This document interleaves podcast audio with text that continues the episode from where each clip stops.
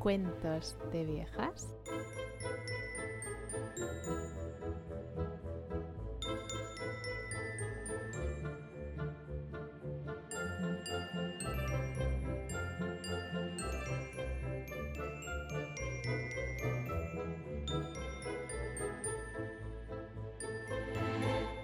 Mi historia. Buenas tardes. Os preguntaréis el motivo de este audio. Y es que creo que ha llegado la hora. Creo que, que os debo confesar algo sobre mí. Una característica muy importante. Y es que soy, soy nerviosa. Muy, muy nerviosa. Terriblemente nerviosa. Lo he sido siempre y lo soy. Pero no sé por qué se empeñan en decir que estoy loca. A ver. Padezco una enfermedad, pero que no cunda el pánico, porque ha sido la bomba. En vez de destruir o embotar mis sentidos, los ha agudizado. Sobre todo el oído. Un oído exquisito. Oía y oigo todas las cosas del cielo y de la tierra e incluso muchas cosas del infierno también. ¿Cómo puede estar loca entonces? Escuchad y observad con cuánta cordura, con cuánta calma puedo contaros toda mi historia. Perdonadme, pero me es imposible deciros cómo entró de primeras la idea en mi cabeza. Sí que os puedo confirmar que una vez concebida, me acosó día y noche. No había ningún motivo. Tampoco estaba especialmente colérica. Yo quería, quería muchísimo al viejo. Jamás me había hecho nada malo. Jamás me insultó. Su dinero no me interesaba lo más mínimo. Creo... Creo que fue su ojo. Sí, eso era. Tenía un ojo semejante al de un buitre. Un ojo celeste, y velado por una tela. Cada vez que lo clavaba en mí, se me lava la sangre. Y así, poco a poco, muy gradualmente, me fui decidiendo a matar al viejo y librarme de aquel ojo para siempre. Prestad atención ahora. ¿Me tomáis por loca? Los locos no saben nada en cambio, si hubierais podido verme, si hubierais podido ver con qué habilidad procedí, con qué precisión, con qué cautela, con qué disimulo me puse manos a la obra, nunca fui más amable con el viejo que la semana antes de matarlo. Todas las noches, a eso de las doce, giraba el picaporte de su puerta y la abría. Con qué suavidad.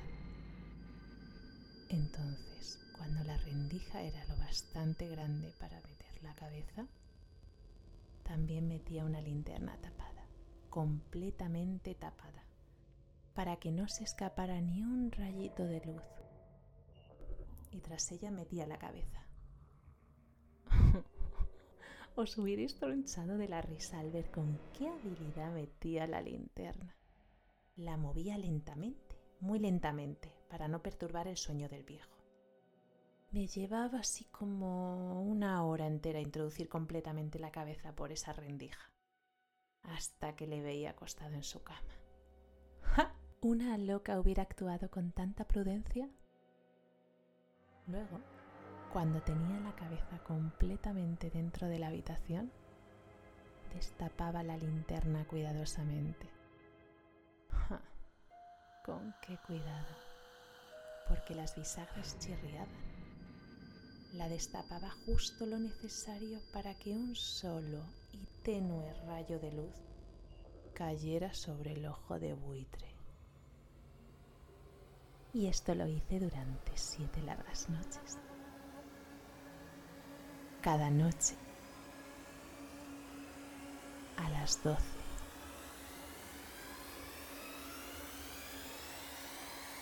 pero siempre encontré el ojo cerrado. Y así era imposible realizar mi propósito. Porque el viejo, él no me exasperaba, sino su mal de ojo. Y por la mañana, cuando despuntaba el día, entraba sin miedo en su habitación y le hablaba así con naturalidad, llamándole por su nombre en tono cordial y preguntándole cómo había pasado la noche. Ya veis que tendría que haber sido un viejo muy listo para sospechar que todas las noches, a las doce en punto, yo le observaba mientras dormía. La octava noche procedí con más precaución que de costumbre al abrir la puerta. Nunca hasta esa noche había sentido la magnitud de mi propio poder, de mi sagacidad. Apenas lograba contener mi sensación de triunfo. Pensar que estaba ahí, abriendo poco a poco la puerta y que él ni siquiera intuía mis secretas intenciones ni mis pensamientos. Reí entre dientes ante aquella idea y quizá me oyó, porque le sentí moverse repentinamente en la cama. Pensaréis que me eché atrás. Su habitación estaba tan negra como boca de lobo, ya que el viejo cerraba completamente las persianas por miedo a los ladrones. Yo lo sabía y sabía que era imposible distinguir el resquicio de la puerta. Así que seguí empujando suavemente, muy suavemente. Tenía ya la cabeza dentro y estaba a punto de encender la linterna cuando mi pulgar resbaló sobre el cierre metálico y el viejo se incorporó de un salto en la cama. ¿Quién anda ahí? gritó permanecí completamente inmóvil, sin hacer el más mínimo ruido. Durante una hora entera no moví ni un músculo. Y en todo ese tiempo no oí que volviera a acostarse. Continuaba sentado en la cama escuchando los ruidos de la carcoma de la pared. Exactamente como yo lo había hecho noche tras noche. oí de pronto un leve quejido y supe que era un quejido de quien expresa de terror mortal. No era un gemido de dolor aflicción, no. Era el sonido quedo y ahogado que sale del fondo del alma abrumada de espanto. Yo lo conocía perfectamente. Muchas noches al filo de las doce, cuando todo el mundo dormía, había brotado de mi propio pecho, intensificando con su pavoroso eco los terrores que me enloquecían. Repito que lo conocía bien. Sabía lo que el viejo estaba sintiendo y me compadecí de él. Aunque la risa me llegase al fondo de mi corazón. Sabía que él estaba espantado Sabía que él había estado despierto desde el primer leve ruido, cuando se dio la vuelta en la cama. Y desde entonces sus terrores habían ido en aumento. Seguro que había tratado de decirse que ese ruido no era nada. Fijo, pensaba, no es más que el viento en la chimenea o un grillito que chirrió una vez. Seguro que había tratado de darse ánimos con esas suposiciones. Mm, cachis. Pero todo era en vano. Todo era en vano porque la muerte se había aproximado a él. Se deslizaba furtiva y envolvía a su víctima. Y era la fúnebre influencia de aquella sombra imperceptible la que le hacía sentir, aunque ni viera ni oyera, sentir sí, la presencia de mi cabeza dentro de la habitación. Cuando hube esperado largo rato, con toda la paciencia del mundo, sin oír que se echara de nuevo, decidí destapar una pequeña, una pequeñísima rendija en la linterna. Así lo hice. No os podéis ni imaginar con qué cuidado, con qué inmenso cuidado, hasta que al fin un único rayo de luz, tenue como un hilo de telaraña, cayó de lleno sobre el ojo del buitre. Estaba despierto, abierto de par en par, y yo empecé a enfurecerme mientras lo miraba. Lo vi con perfecta nitidez. Todo el azul mate, cubierto con un repugnante velo que me lava hasta el tuétano. No podía ver nada más de la cara del cuerpo del viejo, pues, como por instinto, había orientado la luz exactamente hacia el maldito punto. ¿No os he dicho ya que lo que quizá tomáis por locura es solo hiperestesia de los sentidos? En aquel momento llegó a mis oídos un sonido quedo, sordo y bobo, como el que podría hacer un reloj envuelto en algodón. Aquel sonido también me era familiar. Era el latir del corazón del viejo. Aumentó aún más mi furia, así como el redoble de un tambor excita el coraje de un soldado pero aún así me reprimí. Seguí inmóvil. Apenas respiraba. Sostenía la linterna sin moverla. Traté de mantener firmemente el rayo de luz sobre el ojo. Mientras, el infernal palpitar del corazón iba en aumento. A cada instante se aceleraba se intensificaba su sonido, cada vez más fuerte. El espanto del viejo debía ser tremendo. Cada vez más fuerte, más fuerte. ¿Me entendéis? Yo os he dicho que soy nerviosa. Sí, lo soy.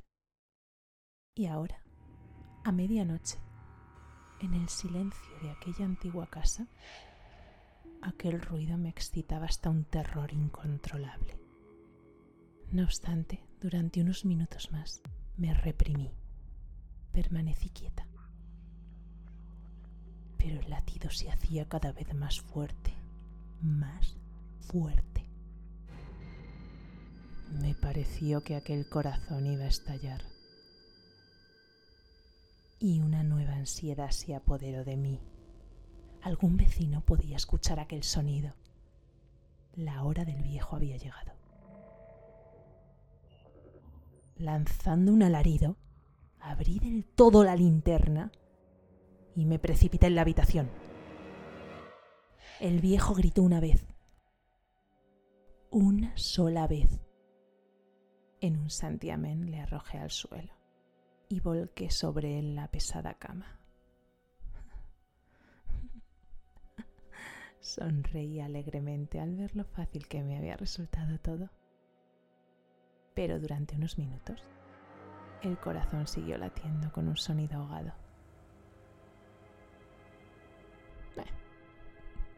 Pero ya no me irritaba. Aquello no podía oírse a través de las paredes. Y al fin cesó. El viejo estaba muerto. Levanté la cama y examiné el cadáver. Sí, estaba muerto. Completamente muerto. Apoyé mi mano sobre el corazón y la mantuve ahí largo tiempo. No había pulsación. Su ojo no volvería a atormentarme jamás.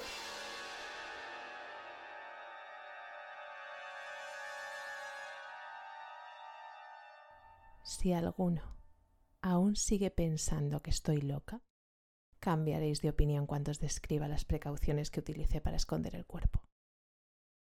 La noche avanzaba mientras yo cumplía mi trabajo con rapidez, en absoluto silencio. Lo primero que hice fue descuartizar el cadáver. Le corté la cabeza, los brazos y las piernas. Luego levanté tres tablas de la tarima de la habitación y escondí todo en el hueco. Volví a colocar los tablones con tanta habilidad que ningún ojo humano, ni siquiera el suyo, hubiera podido advertir la menor diferencia. No había nada que lavar, ninguna mancha, ningún rastro de sangre. Todo había ido a parar a la bañera. Cuando hube terminado mi tarea, eran las cuatro de la madrugada, pero seguía tan oscuro como a medianoche. En el mismo momento en que sonó la campana del reloj, golpearon la puerta de la calle. Bajé a abrir con toda tranquilidad, pues ahora, ¿qué podía temer? Encontré a tres caballeros que se presentaron como oficiales de policía. Un vecino había escuchado un grito y asustado había presentado denuncia a la policía. Estos venían a registrar el lugar. Sonreí, pues, ¿qué podía temer? Di la bienvenida a los caballeros. Les dije que el grito lo había lanzado yo misma soñando. Les expliqué también que el viejo estaba de viaje por la comarca. Llevé a los visitantes a recorrer la casa y los invité a que revisaran, pero a que revisaran bien. Finalmente acabé conduciéndolos a la habitación del muerto. Les mostré sus tesoros protegidos e intactos. En el entusiasmo de mi confianza, traje sillas a la habitación y les pedí que descansaran allí de sus fatigas, mientras yo misma, con el desenfreno de mi triunfo perfecto, colocaba mi silla en el punto exacto bajo el cual se hallaba el cadáver de mi víctima. Los agentes se dieron por satisfechos. Mi actitud les había convencido. Me sentía especialmente cómoda. Se sentaron mientras yo les contestaba con jovialidad. Pero al poco rato mmm, me empezó a doler la cabeza. Escuchaba un zumbido en los oídos. Pero ellos aún seguían allí sentados y charlando. El zumbido se hizo más intenso. Seguía resonando y era cada vez más intenso. Hablé en voz muy alta para librarme de esa sensación, pero continuaba y se iba haciendo cada vez más intensa.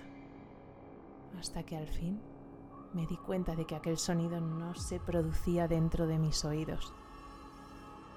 Sin duda, debí ponerme muy pálida, pero seguí hablando con mayor fluidez y en un tono más alto. Pero el sonido aumentaba. ¿Qué podía hacer yo? Era un sonido quedo, sordo y vivo, muy semejante al que produce un reloj envuelto en algodón. Yo jadeaba, tratando de recobrar el aliento. Sin embargo, los policías no lo oían aún. Hablaba con mayor rapidez, con mayor vehemencia, pero el sonido no paraba de crecer. Me levanté y hablé de tonterías en voz muy alta y con violentas gesticulaciones. Pero el ruido crecía sin cesar, porque no querían marcharse. Anduve de un lado a otro, a grandes pasos, como si me enfurecieran sus observaciones. Pero el sonido crecía continuamente. Madre mía, ¿qué podía hacer? Lanzaba espumarajos de rabia, desvariaba, maldecía, balanceaba la silla, raspé con ella las tablas del piso. Pero el ruido tapaba todos los otros sonidos y aumentaba sin cesar. Más, más fuerte, más fuerte, más fuerte. Entre tanto, los hombres seguían charlando plácidamente y sonriendo. ¿Era posible que no oyeran nada? No, no, no, no, no. Oían, oían, sospechaban.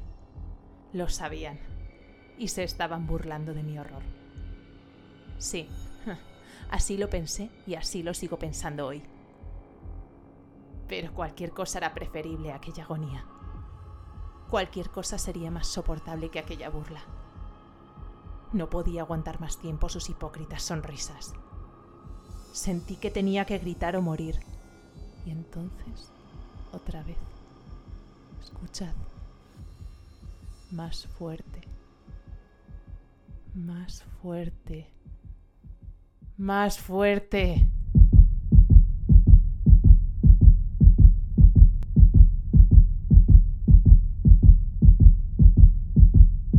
¡Deja de disimular! ¡Lo confieso todo! ¡Arrancad las tablas! ¡Ahí! ¡Ahí! ¡Ahí! ahí. ¡Arrancadlas! Es el latir. Es el latir, es el latir, es el latir de su odioso corazón.